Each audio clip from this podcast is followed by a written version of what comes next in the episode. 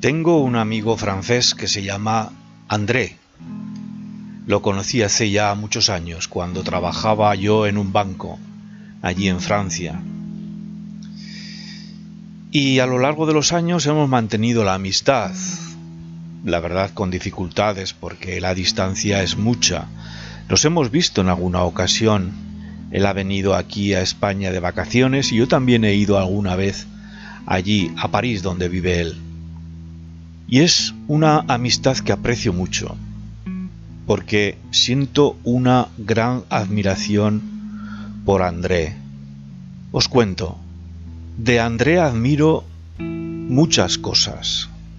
Admiro su generosidad, que le hace capaz de compartir su casa y su mesa con sus amigos todo el tiempo que sea necesario. Cuando he ido a visitarle, no me ha puesto ninguna pega ni me ha hablado de cuántos días vas a estar. Simplemente me dijo esta es tu casa, esta es tu habitación y aquí estás hasta que tú quieras. Pero sé que no solamente lo hace conmigo, sino con otros amigos que tienen y disfrutan de su generosidad. Admiro también su bondad natural que le lleva a estar implicado en una organización pro derechos humanos o a ayudar con su dinero a un refugiado iraní al que visita mensualmente. Admiro también sus convicciones profundas y su estilo de vida prosaico, austero, en tantas cosas a contracorriente de lo que esta sociedad materialista y consumista nos impone que no pone problemas a reciclar ropa o muebles que encuentra en la basura para uso propio, de su familia o de sus amigos. De hecho, yo recuerdo que me dio una chaqueta que había encontrado en la basura que estaba como nueva y también un traje de baño. Admiro de Andrés de André también su militancia ecológica o ecologista en gestos sencillos como por ejemplo usar solo medios de transporte públicos. André no tiene coche, pero no porque no tenga dinero, sino porque ha hecho esa opción de usar solo el transporte público. O por ejemplo reutiliza la misma bolsa siempre que va a la compra. Son pequeños gestos pero que hablan de sus convicciones, profundas. Pero lo más admirable y extraño para mí es que esta manera de ser no se sustenta sobre ninguna creencia religiosa. Aunque André tiene orígenes familiares católicos, él es agnóstico. Su cosmovisión es totalmente inmanente, no cree en la trascendencia. A veces hemos hablado de estos temas, el sentido de la vida, la muerte, el más allá.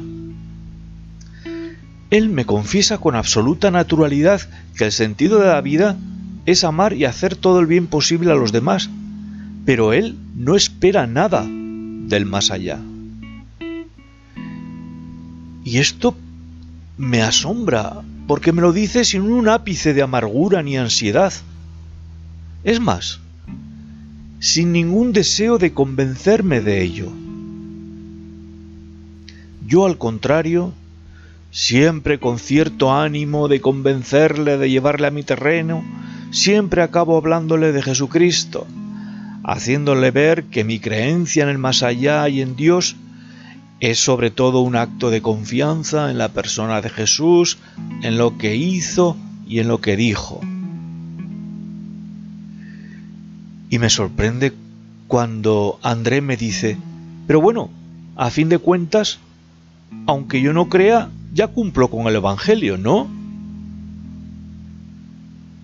Y me deja pasmado, desconcertado, sin habla. Porque no puedo apelar a que la fe provoca una vida más ética y más entregada, porque cuando me comparo con él veo que en esos aspectos es mejor que yo es por otra parte confirmar aquello que dijo Jesús. No todo el que dice Señor, Señor entrará en el reino de los cielos, sino el que cumple la voluntad de mi Padre. La vida de mi amigo me hace preguntarme ¿por qué creo yo? ¿Cómo se manifiesta eso en mi vida? Lo único que se me ocurre es la gratuidad de la fe y que en última instancia la fe es una cuestión de amistad con alguien que no sabes cómo se ha hecho presente en la propia vida. Me doy cuenta que la misma gratuidad que encuentro en la amistad con André, la encuentro con Dios. Es algo que no controlo está ahí, se me da y solo puedo acogerla con un respeto asombrado y agradecido, procurando no perderla, gozando de ella cada instante, mientras se dé. André, Dios, la fe, al final todo es cuestión de amistad de relación amorosa y cariñosa. Creer o no creer.